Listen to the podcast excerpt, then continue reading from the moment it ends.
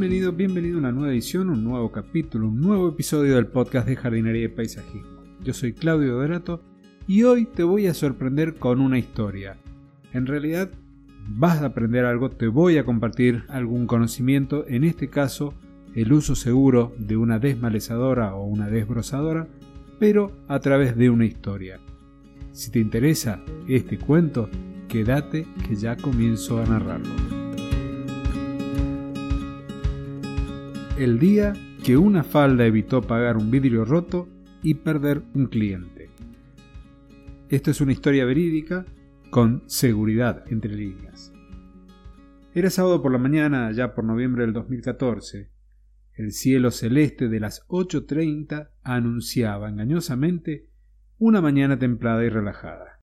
Por entonces, los sábados trabajamos en el mantenimiento de las pequeñas áreas verdes de una estación de servicio y de una distribuidora de combustibles diésel. En el primer caso eran espacios muy reducidos, en el segundo los jardines eran bien amplios, superando unos 7.500 metros cuadrados. Como para que te des una idea de lo que correspondía a la estación de servicio, los jardines estaban formados por una franja de pasto al costado del playón de expendio de gasolinas y otro frente a las oficinas. Este tenía cuatro tremendos árboles acernegundo de más de 40 años, y lamentablemente vi después cómo, en función de la ampliación del edificio, tuvieron que ser erradicados. Es cierto que no estaban tan bien de salud, pero lamentablemente tuvieron que irse. Esa mañana, alrededor de las nueve y media, un camión recién salido de la agencia, con su pintura bien lustrosa, los ploteados de la firma que hace la distribución, todos en su sitio, con su primera carga de combustible, visitó el lugar para rellenar las bodegas con su valioso contenido. Su chofer, Juan Carlos, a esa hora ignoraba la serie de acontecimientos desafortunados que este destino en particular le deparaba. Pero te describo un poco más el lugar, y luego sigo con lo del camión, que es parte fundamental de la historia, pero aparece más adelante. Cuando te digo que había pasto, es porque ni cerca de convertirse en un verdadero césped. Era una mezcla de verdes, producto de alguna semilla que se echó en algún momento, de nuestra chipica, que es una bermuda, y de cuanta planta encontrar allí su lugar transitorio o definitivo de residencia, y que, lamentablemente para esta planta, semana a semana iba a ser cortada. Era un espacio muy rústico, desparejo, sin sistema de riego, y con el aporte voluntario de la gente que en su ignorancia consideraba que papeles, bolsas y colillas de cigarrillos aportaban nutrientes al suelo para que el pasto se pusiera más lindo. Creo que notaste mi ironía. Es que me había cansado de hablar y de solicitar por escrito que se colocaran más cestos para los residuos, y de que los playeros, que además de expender el combustible, limpiaban el playón, no sacudieran los lampazos con el resto de combustible mezclados con tierra y papelitos y todo lo que se encontrara en el camino, terminaban allí, en esa franja verde. En lo personal creo que este tipo de actitud invita a transeúntes visitantes a copiar ese mal comportamiento.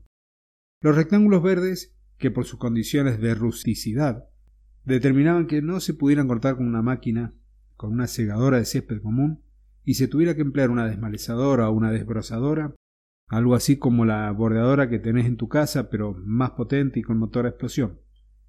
Los jardines no estaban en la lista de mejoras que recibiría el resto del lugar, porque serían erradicados como los árboles y reemplazados con canteros. Pero ello, por ello, perdón, no se invertía dinero suficiente ni esfuerzo en mejorarlos. Esa mañana de noviembre, Mientras revisaba el estado de salud de alguna de las plantas de la distribuidora, uno de mis empleados, Gonzalo, estaba con su máquina recortando el pasto en la franja lindante al playón. Ningún vehículo estaba allí, porque al momento de la descarga de combustible no tienen permitido el ingreso por cuestiones de seguridad. Gonzalo estaba, cual animal herbívoro, avanzando lentamente de un lado al otro, de izquierda a derecha, sobre el pasto, recortándolo y dejando un aspecto de alfombra verde perfectamente lisa, disimulando el irregular del terreno. A más de quince metros estaba detenido el camión que te contaba antes. Destaco esta distancia porque es la mínima que se recomienda dejar entre el operario de esta máquina y cualquier otra persona que ande por allí o vehículo. Gonzalo es un tipo responsable en su trabajo. Es de lo que no hay que perseguir para que se estén colocando todos los elementos de seguridad o de protección personal.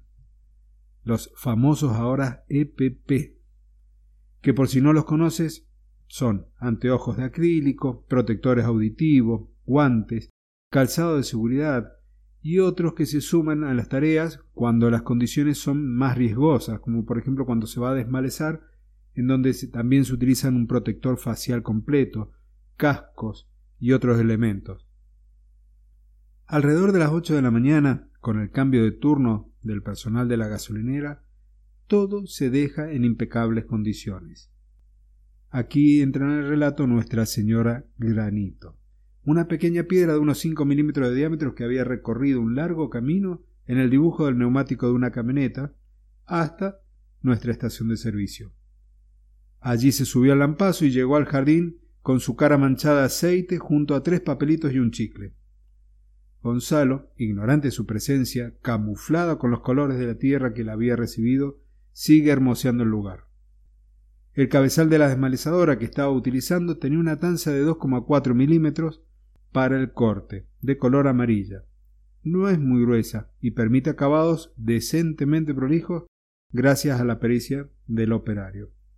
Esa tanza golpeó sin piedad a Granito haciéndola volar unos veinte metros, y deteniendo en forma brusca su trayectoria, al golpear el vidrio nuevo del camión nuevo que en su primer viaje estaba allí. El vidrio colapsó en diminutos pedazos, y con ello cae al suelo el espejo retrovisor adherido a él.